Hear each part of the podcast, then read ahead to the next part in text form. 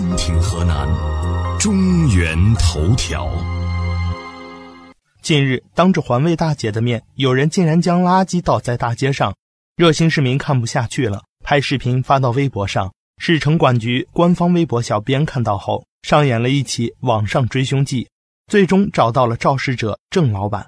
随后执法部门对郑老板进行了批评教育处罚。